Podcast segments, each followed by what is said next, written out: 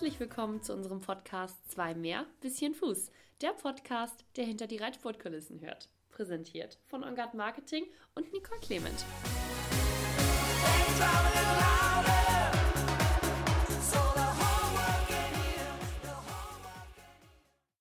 Herzlich willkommen zu einer neuen Podcast-Folge. Pünktlich zum Kickoff der Hallensaison und ganz besonders auch live und pünktlich zum Kickoff des Longines FEI Jumping World Cups. Und genau da befinden wir uns auch gerade. Ich sitze hier nämlich gerade in Oslo, wo an diesem Wochenende die erste Station des Jumping World Cups stattfindet. Und das natürlich nicht alleine, sondern mit einem deutschen Reiter, der ebenfalls nach Oslo gereist ist, um hier hoffentlich die ersten Weltcup-Punkte zu sammeln. Herzlich willkommen, Gerrit Nieberg. Ja, hallo erstmal. Ähm, freut mich sehr, hier zu sein. Und dann schauen wir mal, was das Wochenende so bringt. Schauen wir mal. Ist dein erstes Mal hier in Oslo, Gerrit? Genau, erstes Mal hier in Oslo. Ich bin froh, hier dabei sein zu dürfen. Bin aber guter Dinge. Wie gefällt dir das Turnier bislang? Bisher ganz gut, würde ich sagen. Meine Pferde fühlen sich gut an, haben bisher ganz gute Ergebnisse gehabt. Ähm, mein gutes Pferd Ben, der hatte bisher nur zwei kleine Runden gegangen und geht dann morgen das Weltcup springen. Genau. Erzähl mal was über deine Pferde. Wen hast du denn überhaupt so mit? Ich habe noch mit ähm, ein relativ neues Pferd, Blue Stavelin heißt er.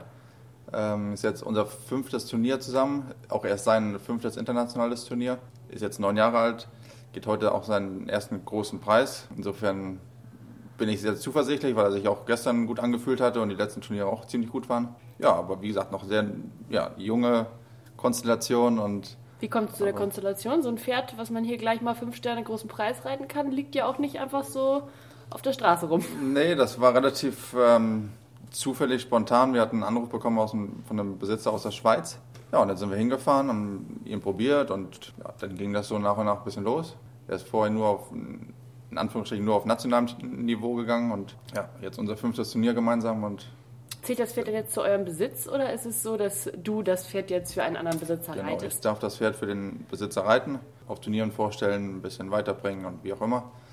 Und dann gucken wir mal, wie weit die Reise noch geht. Mhm. Äh, und dein zweites Pferd, Ben, erzähl mal was über den. Ich glaube, den hast du schon ganz schön lange unterm Sattel. Genau, mein zweites oder mein, eigentlich mein erstes Pferd ist eigentlich Ben.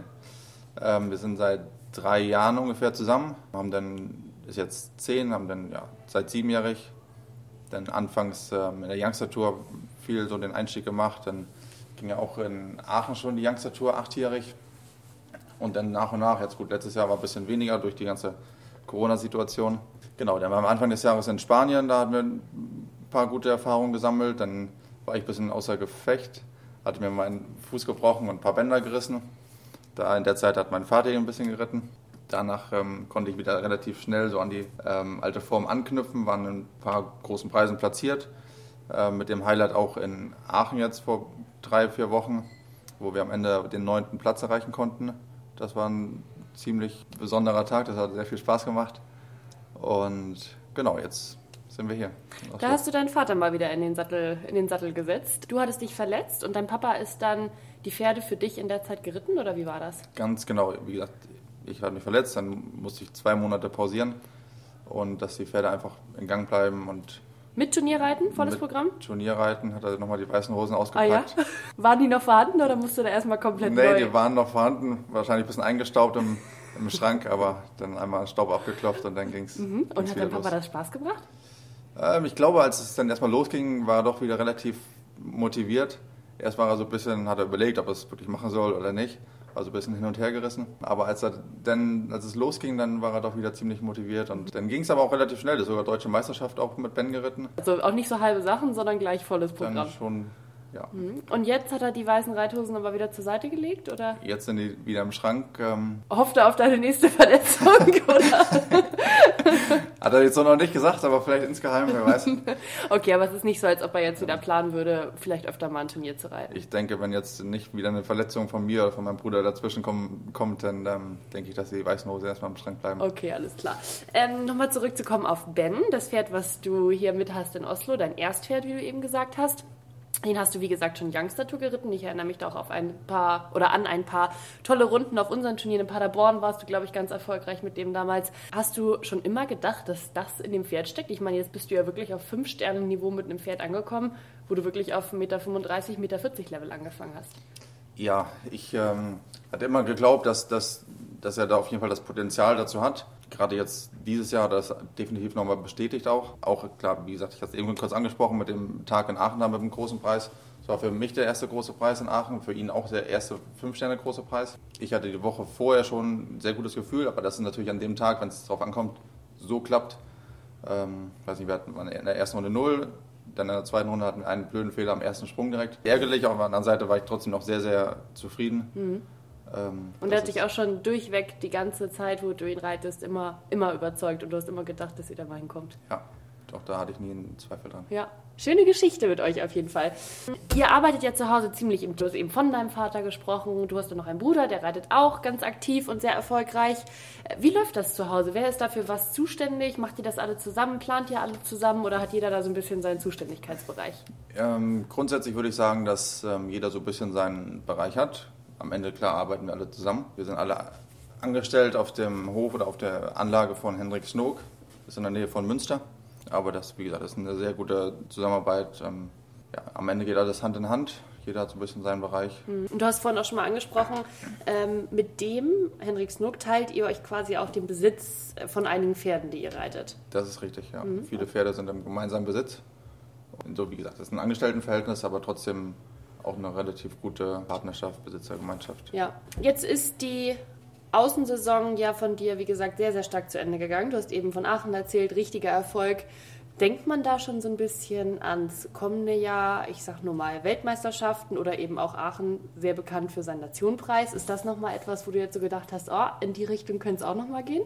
Klar, langfristig auf jeden Fall. Jetzt erstmal ähm, jetzt so in näherer Zukunft, erstmal jetzt so ein bisschen mit der Weltcup-Saison, würde ich gerne nochmal hier und da eine Chance auch kriegen. Äh, was natürlich nicht so einfach ist, gerade weil viele Deutsche auch los wollen. Ähm, denn langfristig gesehen natürlich auch nächstes Jahr dann im Hinblick auf Nationenpreise, gegebenenfalls sogar auch ein Championat, je nachdem, wie es bis dahin alles läuft, bin ich auf jeden Fall dabei. Mhm. Du hast ja nun gleich zu Anfang an der, wie du gerade gesagt hast, total umkämpften, begehrten Startplätze für den Weltcup bekommen. Ähm, erzähl mal ein bisschen darüber, wie das so passiert oder wie das so funktioniert, weil das läuft ja in Absprache mit dem ähm, Bundestrainer Otto Becker. Hast du dann die Hand gehoben und gesagt, ähm, hallo Otto, ich würde gerne in diesem Jahr übrigens Weltcup reiten und hat er gesagt, so, jetzt geht's los? Oder wie, wie läuft diese Startplatzvergabe? Das äh, war jetzt so, ich hatte dann ähm, angefragt, einfach erstmal für alle Weltcup-Turniere. Bisschen in der Hoffnung, dass, Ganz bescheiden. dass dann irgendwas klappt. Und ich denke, okay, klar, dann auch dann nach dem Ergebnis noch in Aachen, dass das so ein bisschen noch das letzte i-Tüpfelchen genau war, das dann eben für hier, für Oslo dann auch gereicht hat. Aber ihr plant für Stationen, also von Station zu Station. Also du hast jetzt nicht, ich mache jetzt, weiß ich nicht, Oslo und dann mache ich übrigens auch, ich weiß nee, nicht. So ist es nicht. Ich habe erstmal nur Oslo.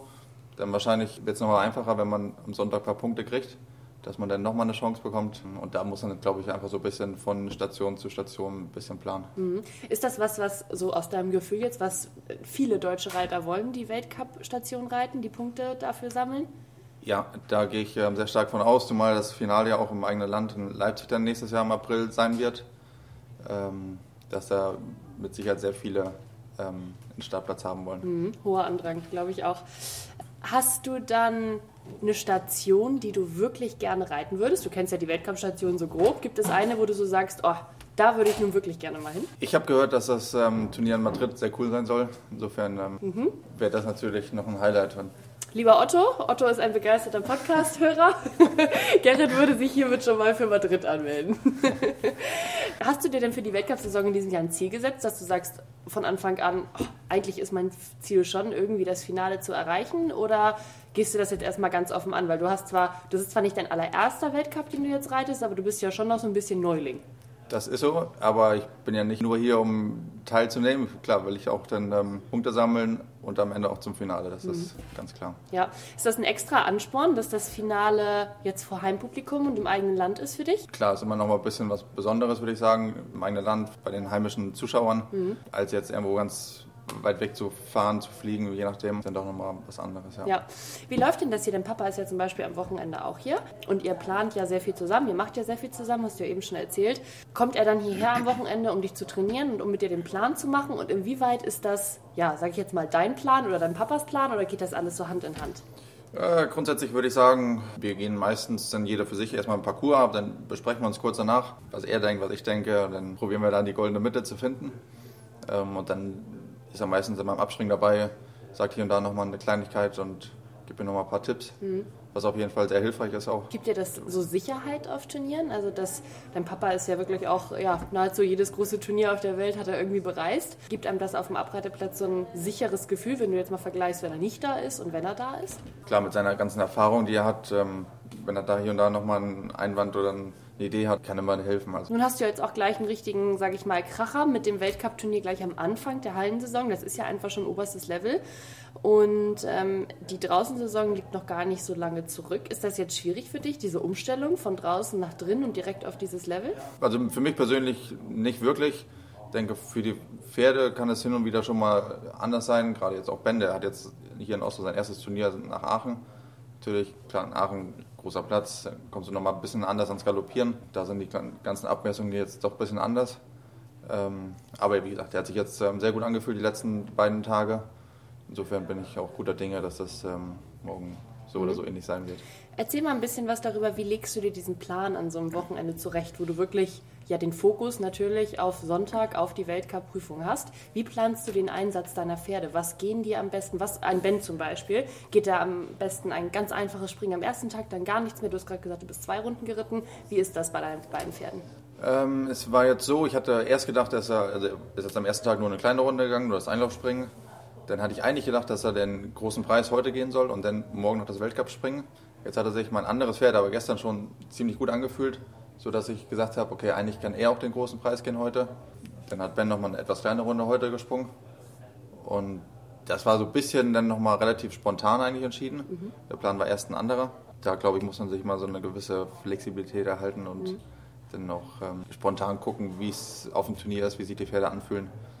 Ähm, jetzt bin ich zum Glück in der glücklichen Lage, zwei Pferde zu haben, die auf dem Level gehen können, dass man da in der Luxussituation, würde ich mal vorsichtig sagen, ist, nochmal hin und her zu tauschen auch. Mhm. Ich habe jetzt auch schon mich mit einigen Reitern unterhalten, die gesagt haben, ich reite Freitag eine kleine Runde, Samstag frei und dann voller Fokus auf Sonntag. Aber Ben ist da. Ben, der hat ähm, definitiv genug ähm, Power und Energie. Deswegen kann er definitiv auch drei Tage in Folge springen. Genau, gerade nach einer Pause. Im Gegenteil, ich glaube sogar, dass dass er noch ein bisschen mehr sich an die ganze Atmosphäre gewöhnt. Ich denke, dass es ihm gut tut, noch ein kleines Spring mehr gegangen zu sein mhm. vorher. Okay. Und äh, hattest du auch mal die Überlegung, deinen neuen Schimmel, den Blut, da in, äh, am Sonntag im Weltcup zu reiten oder ist das jetzt noch zu früh nach so kurzer Zeit? Ah, das wäre, glaube ich, noch ein bisschen zu früh, zumal ich auch den, den Startplatz ja auch quasi für Ben bekommen habe oder aufgrund der letzten Ergebnisse, die ich mit Ben hatte glaube ich, wäre es jetzt sowieso nicht unbedingt auch im Sinne des Bundestrainers Otto Becker, dass ich jetzt einfach nochmal spontan in mein zweites Pferd im Weltcup-Springen reiten mhm. würde. Aber für den äh, Verlauf der Saison wäre das schon möglich, dass du eigentlich ein weiteres Pferd hast, in, äh, auf das du äh, für Weltcup-Springen setzen kannst. Da gehe ich von aus, ja. Ich denke, der ist das auch bald soweit ist, ja. Sehr gut. Dann hoffen wir natürlich, dass du an diesem Wochenende schon die allerersten Punkte sammelst, dass wir dich auch ganz, ganz bald in der Weltcup-Saison wiedersehen. Ähm, wir drücken dir alle Daumen und vielen lieben Dank für das interessante Gespräch. Vielen Dank. Spaß gemacht.